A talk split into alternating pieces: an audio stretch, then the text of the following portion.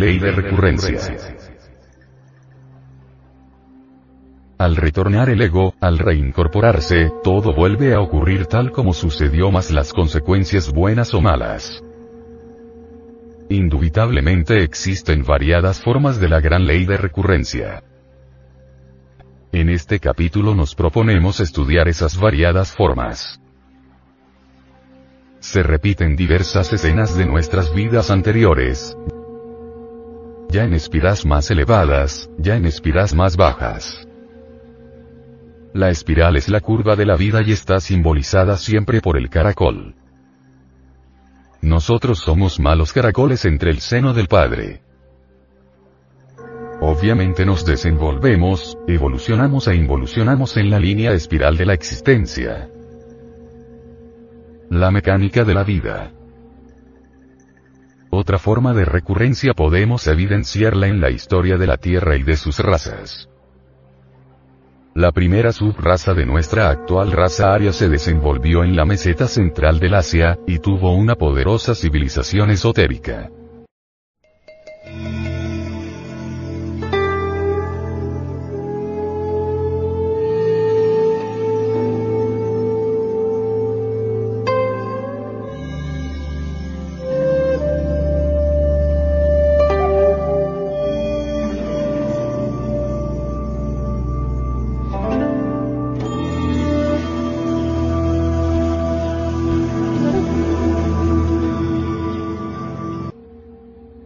La segunda subraza floreció en el sur de Asia, en la época prevédica,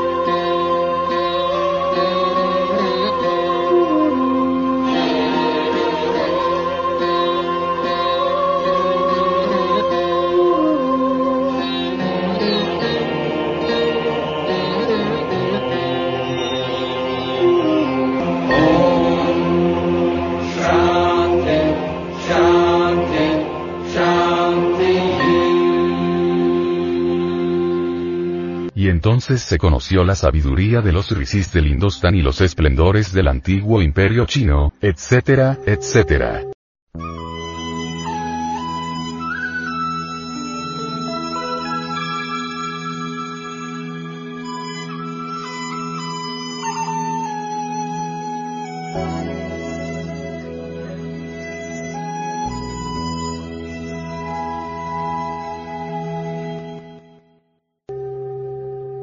La tercera subraza se desenvolvió maravillosamente en Egipto, Persia, Caldea, etc.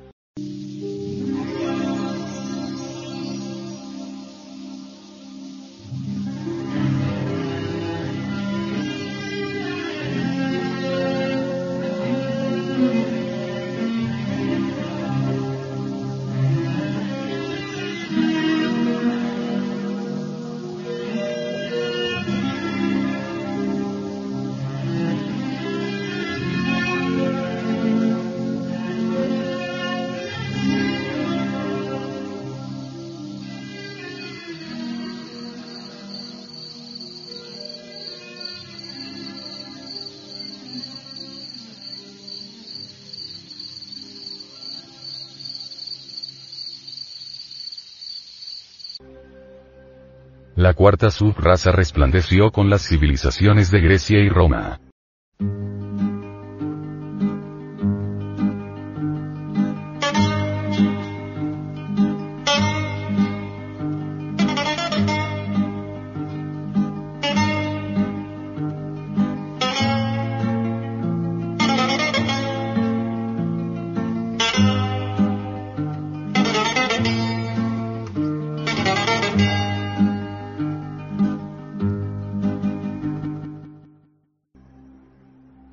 Quinta fue perfectamente manifestada con Alemania, Inglaterra y otros países.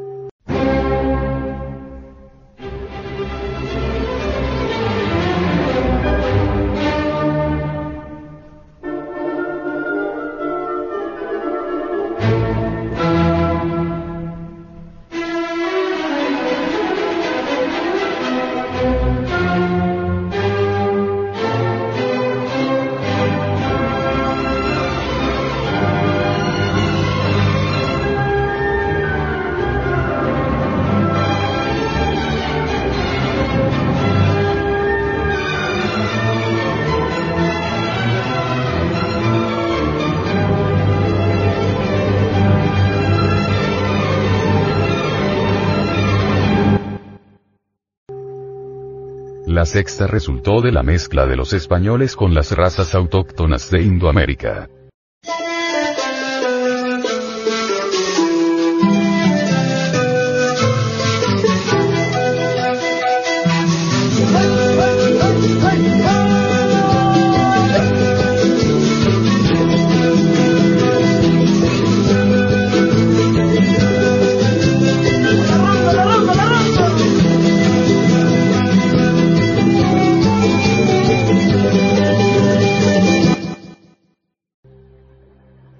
La séptima está perfectamente manifestada en el resultado de todas esas mezclas diversas de razas, tal como hoy lo podemos evidenciar en el territorio de los Estados Unidos.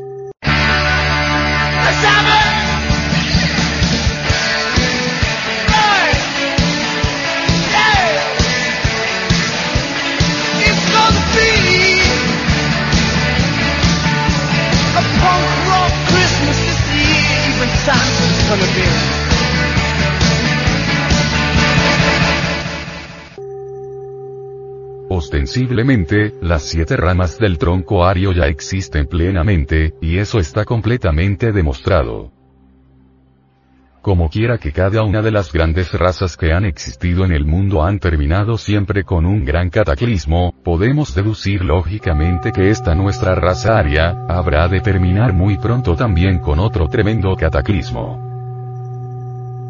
Estamos hablando de la ley de recurrencia en una forma superior, y seguiremos concretando para mejor comprensión. Después de la gran catástrofe que se avecina, la Tierra volverá a ser habitada con gentes selectas. Al llegar a esta parte de este capítulo, debemos decir en forma enfática, que la futura raza que habrá de poblar la paz de la Tierra, está ahora siendo creada intencionalmente por los hermanos de la Fraternidad Blanca. El modus operandi de esta creación nueva es muy especial. Queremos que esta pobre humanidad doliente sepa que viajeros cósmicos provenientes de otros mundos, nos visitan constantemente, y que ya están llevándose la semilla selecta de los humanoides. Hace algún tiempo, algunos periódicos del Brasil dieron un informe muy interesante. Cierto campesino brasileño que febrilmente trabajaba arando la tierra, fue de pronto sorprendido por algunos extraterrestres que le condujeron al interior de una nave cósmica, posada está en un lugar cercano dentro de la selva. Científicos extraordinarios, hermanos del espacio, lo examinaron cuidadosamente y hasta le tomaron muestra de sangre con el propósito de analizarla. Luego metieron al campesino dentro de una recámara especial de la nave. El labriego aquel, perplejo, atónito, confundido, acostado sobre un lecho, aguardaba un no sé qué. Algo inusitado sucede luego. Una extraña mujer de cabello dorado y piel amarilla, como la de los chinos, desprovista de cejas, se acostó junto al trabajador aquel y lo sedujo sexualmente. Consumado el acto, el campesino fue sacado de la nave y ésta se alejó a través del infinito espacio. Gentes de otros mundos ayudan a formar la nueva raza futura de la Tierra. Muchos otros casos similares han ocurrido en diversos lugares del mundo. Además, se habla constantemente de desapariciones misteriosas, tripulaciones aéreas o marítimas que se han perdido para siempre y sin explicación alguna. Todo esto nos invita a la reflexión. Todo esto nos hace comprender que los hermanos mayores de la humanidad están llevándose la semilla para cruzarla con gentes de otros mundos. Así es como los dioses santos ya están creando la futura gran raza. La sexta raza raíz, que habrá de poblar la Tierra después de la gran catástrofe que se avecina. Será un tipo de gente nueva, mezcla de terrícolas con extraterrestres, una humanidad resplandeciente. He ahí pues, el personal con el cual se habrá de formar la futura Jerusalén de la cual habla el Apocalipsis de San Juan.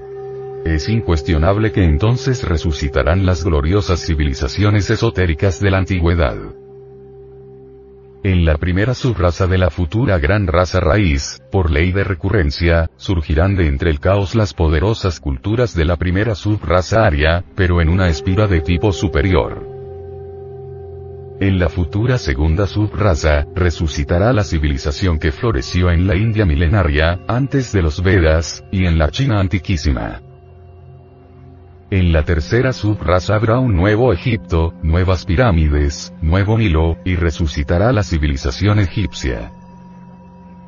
Entonces se reencarnarán los antiguos faraones y millares de almas provenientes de aquella gloriosa cultura regresarán de la mente con el propósito de revivir los misterios hieráticos del país asoleado de Kemi.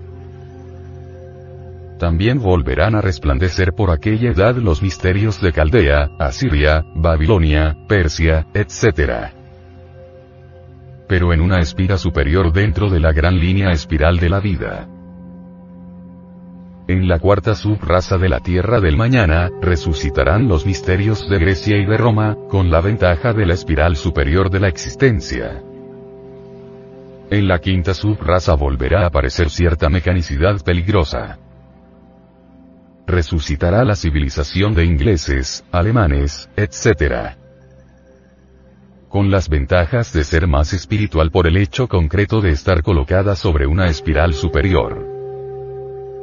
En la penúltima subraza de aquella gran raza raíz del mañana, podrá verse algo parecido al mundo latino, pero con un aspecto más elevado, más digno, más espiritual. La subraza final de aquella futura raza raíz, aunque muy tecnificada, no tendrá el grosero materialismo de esta edad negra del Kali, Yuga. Así es como trabaja la ley de recurrencia, moviéndose en la espiral de la existencia. Todo en este mundo se debe a la ley de recurrencia. Pensemos ahora en la ley de recurrencia de los mundos, en los espacios estrellados, en el inalterable infinito. Todo lo que sucedió en la vieja luna, en ese satélite que ilumina la faz de la Tierra durante las horas nocturnas, se está repitiendo ahora mismo en nuestro planeta Tierra. Con otras palabras afirmaremos lo siguiente. Toda la historia de la Tierra y de sus razas desde el amanecer de la vida, es una repetición de la historia de los selenitas que otrora habitaran aquel satélite, cuando aún estaba vivo y tenía vida en abundancia. Veamos pues, cómo trabaja la ley de recurrencia en todos los rincones del espacio infinito. Pasemos ahora a estudiar el modus operandi de esta gran ley en el animal intelectual, equivocadamente llamado hombre.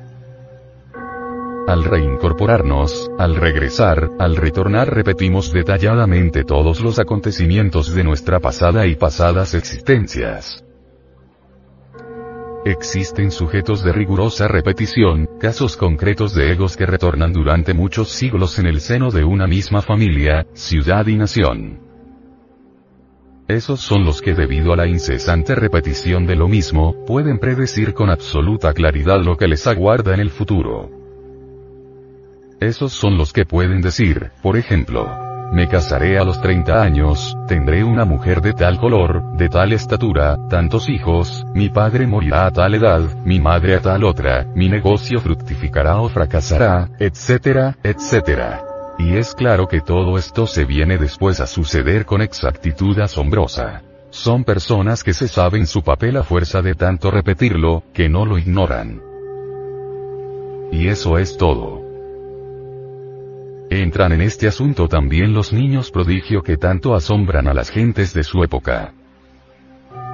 Por lo común, Se trata de egos que ya se saben su oficio de memoria y que al retornar lo hacen a la maravilla desde los primeros años de su infancia. Es asombrosa la ley de recurrencia. Las personas normales, comunes y corrientes repiten siempre sus mismos dramas. Los cómicos, una y otra vez en cada una de sus existencias sucesivas repiten las mismas payasadas. Los perversos se reincorporan continuamente para repetir incesantemente las mismas tragedias. Todos esos eventos propios de las existencias repetidas, van acompañadas siempre de las buenas o malas consecuencias, de acuerdo con la ley de causa y efecto. La violencia de los pueblos se debe a la ley de recurrencia volverá el asesino a verse en la horripilante ocasión de asesinar, mas será asesinado. Volverá el ladrón a verse con la misma oportunidad de robar, pero será metido en la cárcel. Sentirá el bandido el mismo deseo de correr, de usar sus piernas para el delito, pero no tendrá piernas, nacerá inválido o las perderá en cualquier tragedia.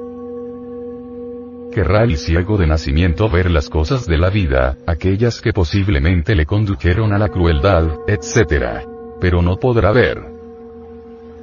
Amará la mujer al mismo marido de su vida anterior, aquel que posiblemente abandonó en el lecho de enfermedad para irse con cualquier otro sujeto, mas ahora, el drama se repetirá a la inversa, y el sujeto de sus amores partirá con otra mujer, dejándola abandonada. Volverá el salteador de caminos a sentir el deseo de correr, de huir, clamará posiblemente en estado de delirio mental, revestido con un nuevo cuerpo de naturaleza posiblemente femenino, tendrá delirios extraños, no podrá huir de sí mismo, en lo que será, será un enfermo mental, etcétera, etcétera. Así trabaja la ley de recurrencia incesantemente. La violencia de las multitudes en un país bárbaro es la repetición de violencias similares ocurridas en un pasado caótico.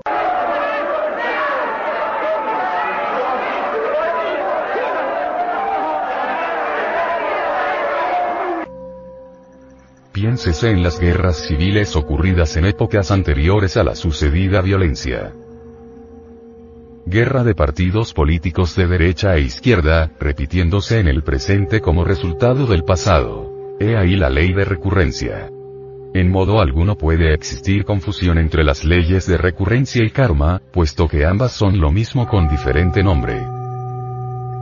Indubitablemente, el karma trabaja sobre bases firmes. No es sino un efecto de la causa que nosotros mismos sembramos. Por lo tanto, tiene que repetirse el hecho en sí mismo, más los resultados buenos o malos. El Padre Celestial que está en secreto puede estar cerca de nosotros o lejos. Cuando el Hijo actúa mal, el Padre se aleja y entonces aquel cae en desgracia. Sufre por falta de dinero, pasa terribles necesidades, no se explica por sí mismo el motivo de su miseria. Ostensiblemente, tales personas creen no haber hecho mal a nadie. Si estos recordaran sus vidas anteriores podrían evidenciar por sí mismos el hecho concreto de que anduvieron por pasos perdidos, posiblemente se entregaron al alcohol, a la lujuria, al adulterio, etc. El Padre íntimo que está en secreto, nuestro propio Espíritu Divino puede darnos o quitarnos. Él sabe muy bien lo que merecemos, y si no tenemos actualmente dinero es porque Él no quiere dárnoslo. Nos castiga para nuestro bien. Bienaventurado el hombre a quien Dios castiga. El padre que quiere a su hijo le castiga siempre para su bien. Concluido el ciclo de humanas existencias asignadas a toda alma, concluye también la ley de recurrencia en los abismos infernales, repitiéndose escenas humanoides, estados animalescos, vegetaloides y mineraloides. Lo que ha ocurrido en el planeta se debe a la ley de recurrencia. Antes de alcanzar el estado humanoide, pasamos por los reinos mineral, vegetal y animal. Pero al entrar al abismo, vencido el ciclo de humanas existencias, se repiten nuevamente los estados animalescos, vegetaloides y mineraloides. Así trabaja la ley de recurrencia. Nuestra Tierra actual, junto con la humanidad que la puebla, es el resultado del karma cósmico, y repite incesantemente los periodos históricos de la luna antigua junto con los resultados cósmicos. Cualquier gran iniciado podrá verificar por sí mismo el hecho concreto, claro y definitivo de que los antiguos habitantes de Selene fueron ciertamente crueles y despiadados. Los resultados los tenemos a la vista, en las páginas negras de la negra historia de nuestro afligido mundo terráqueo. Podemos aseverar solemnemente que solo quedan libres de la ley de recurrencia aquellos que logran cristalizar en su naturaleza íntima las tres fuerzas primarias del universo. El sagrado sol absoluto quiere cristalizar en cada uno de nosotros esas tres fuerzas primarias. Colaboremos con Él y sus santos designios, y quedaremos para siempre libres de la ley de recurrencia.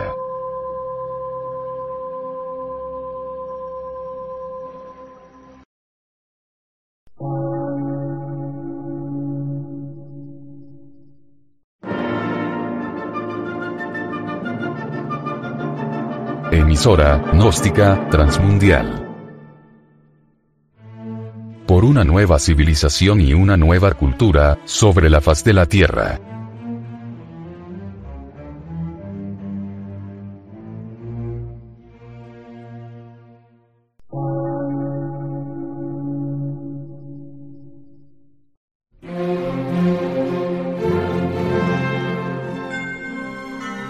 Medio de radiodifusión científico, artístico, místico y filosófico, de la Asociación Colombiana de Centros de Estudios Gnósticos, Antropológicos, Psicológicos y Culturales. A.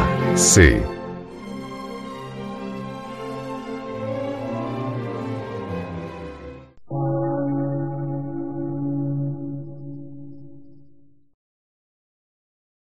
Lectura en movimiento. Difusión sin fronteras.